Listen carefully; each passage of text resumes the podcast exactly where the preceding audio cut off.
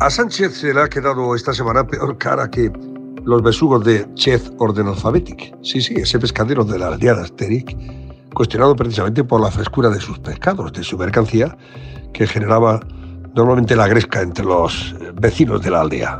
Siempre consideraban que sus pescados estaban manifiestamente eh, pasados. A Sánchez le han aflorado de golpe las ojeras del insomnio por encamarse con Podemos, ya lo advirtió él, lógicamente, mientras las caras blanquean con más intensidad su cabello. El suyo, como sabe todo el mundo, ya no es un gobierno de coalición, no, no. Es un gobierno de colisión permanente y de líos continuos que padece él, pero que sufrimos los españoles.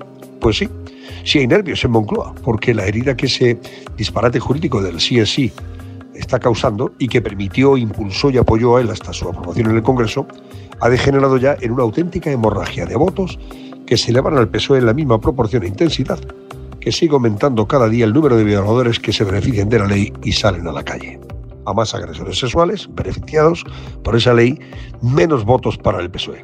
Alguien del Partido Popular ha querido asimilar y comparar el desastre medioambiental que el Prestige supuso en términos políticos para los populares con las consecuencias que este escándalo está teniendo para los socialistas y para Sánchez, que es el primer y principal responsable, mucho antes que Irene Montero, de haber consentido y perpetrado una ley que ha conseguido el efecto perverso y contrario al perseguido de proteger a las mujeres. El sí es sí se ha convertido en el prestigio de Sánchez, con la diferencia de que el accidente del petrolero fue una calamidad sobrevenida y la ley Montero una decidida apuesta ideológica y sectaria con resultados funestos y lamentables.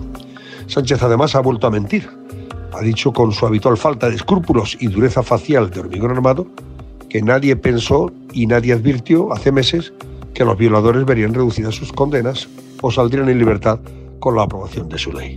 Bueno, pues dos decenas de informes jurídicos y algunas intervenciones en el Parlamento de portavoces del PP, de Ciudadanos y de Vox, e incluso del gobierno socialista de Emiliano García Paje, habían avisado de esas consecuencias que el propio Sánchez, por supuesto, ha venido ignorando, mientras sus socios morados atacaban con insultos a la oposición y a los medios de información por alimentar, decían, pulos machistas. En definitiva, más de 500 agresores sexuales condenados se han beneficiado ya desde entonces y más de 40 han salido en libertad.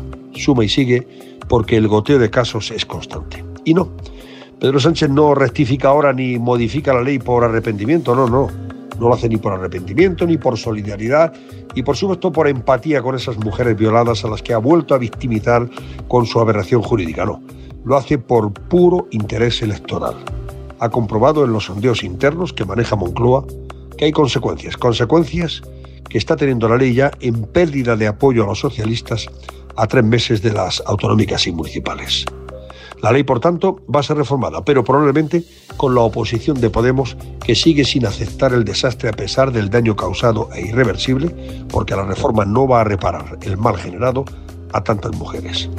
La insoportable necedad en la que se han instalado los integrantes de la ensoberbecida y pueril banda de la tarta de igualdad y la niña de la curva, arremetiendo con ignorancia y rencor contra los jueces en vez de admitir su error, es insultante para los togados y exasperante para los ciudadanos que están hartos de aguantar su indigencia intelectual. El autodenominado gobierno feminista y progresista ha pegado un caganchazo estratosférico con una de sus leyes estrella, y eso lo dice todo sobre su incompetencia y la mala gestión.